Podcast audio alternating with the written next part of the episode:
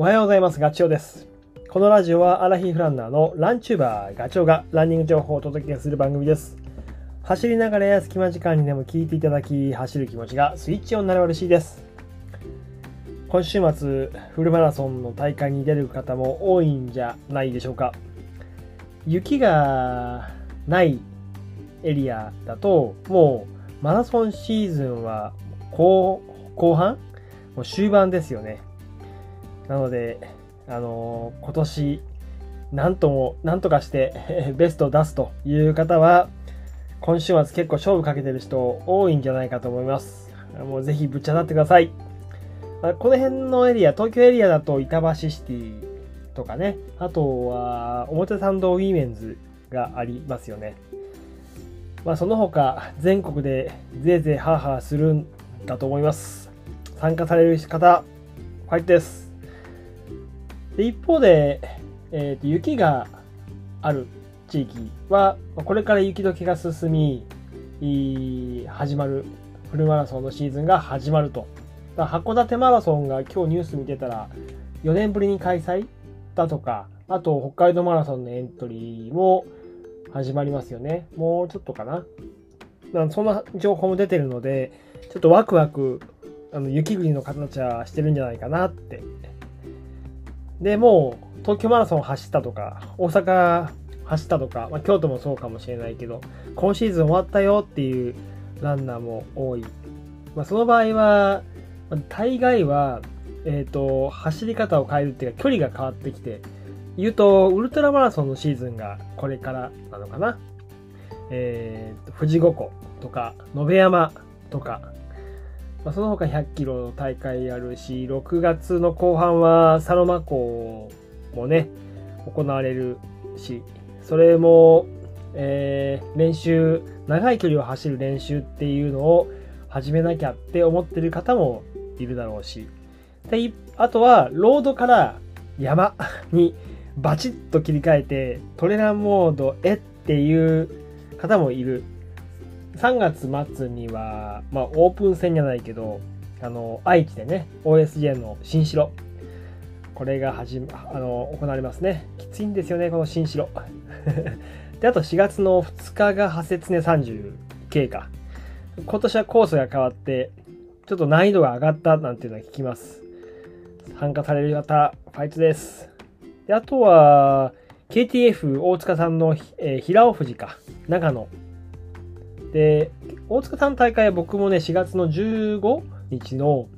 えっ、と、善光寺ラウンドトレイルの20キロに参加させていただくので、まあ、ショート、20キロといえども、逆にこれは違う意味でまたきついんだけどね、そこには一応もう参加決まってます。まだ、あの、善光寺トレイルはエントリー受け付け受け付けてるので、ちょっと気になる方はぜひ、はい、っていう感じで、こう、季節が変わっていくと、走り方もね、なんかこう、同じように、季節と同じように移り変わっていくのが、なんかいいいい感じがして、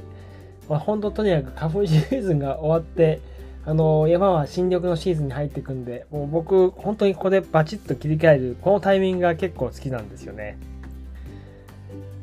はい、え今日のラジオは、あのー昨日、おとといに引き続き、先週、あの、熊本の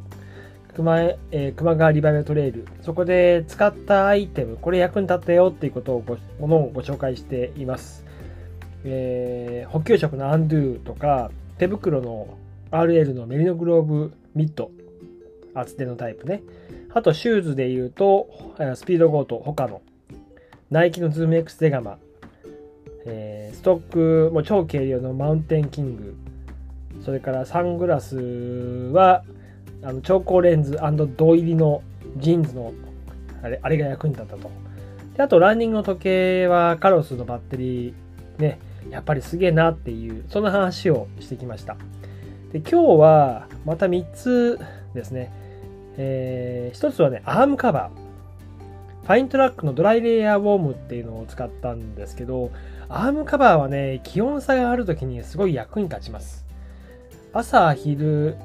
ば晩と、こう、やっぱり温度が随分変わるね、えー一日の。そこで使う時に、上げて下げてをあの手元でコントロールできるんで便利。で、あとトレランしてるときは山登って標高がぐんと上がるとよく言うけど 1000m 上がると6.5度かな温度が下がるって、まあ、そういうふうに温度変化があるときにトレランやってるときにはアームカバーはすごい役に立つ。これが長袖の T シャツだと腕まくりしかあの方法がないので対応力がちょっと限られちゃうんですけど、まあ、その点すごい使い勝手がいいですよねアームカバーは。で球磨川のスタート地点が標高 250m だったんですよ。でそれから1620まで上がってったんで随分と温度が下がっていったのを覚えてるしであと朝5時スタートだったからそれもねあのやっぱり太陽が出てないと寒い。その時にはアームカバーを上まで上げていました。そんなアイテム、失礼、使えたのと、あともう一つは、二つ目がね、ノースフェイスのエマージェンシージャケットですね。これあの、エマージェンシーシート、いわゆるサバイバルブランケットをブルゾンにしたものなんですけど、あのこれがなぜかあったかい。裏側が銀色にコーティングされている、あの、チタンが塗られていると思うんですけど、まあ、故にね、あの、保温性が高いのに、めっちゃ軽い。このノースフェイスのエマージェンシージャケットは 90g です。なので、あの、スタート前、10分15分待ってる時に羽織るとか、あと今回僕、あの、まあ、怪我しちゃってたので、あんまり早く走れないっていうか、歩いてる時間も結構多かったんで、日中はいいけど夜はかなり冷えたから、あの、これをかぶっていた時もやっぱありました。すごい役に立つなって思いましたね。で、3つ目。3つ目はテーピングです。あのー、そう、100マイルレース4日前にもう完全な油断でトレイルを走ってる時にこけてしまって、肋骨を強打して、もう走るとちょっと違和感があると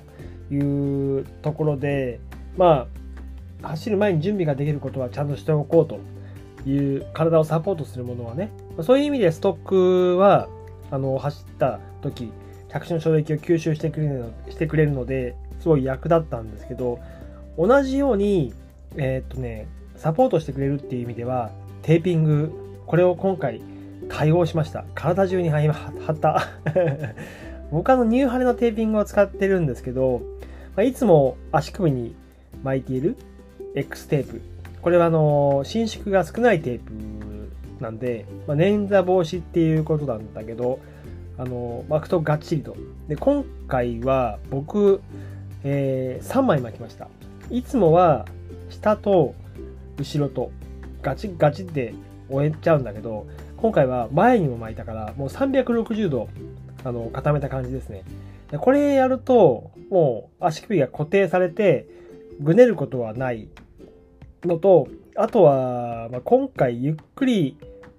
行く中で、まあ、それはなぜかっていうと転びたくないからなんですけど、だから下りでね、足がしっかりと地面につくようにしたかったっていうことで、僕もガチって止めたんですよ。えー、それは良かったですね。だからぐねりそうになった時でも、テーピングがあるから踏みとどめることができたのが良かった。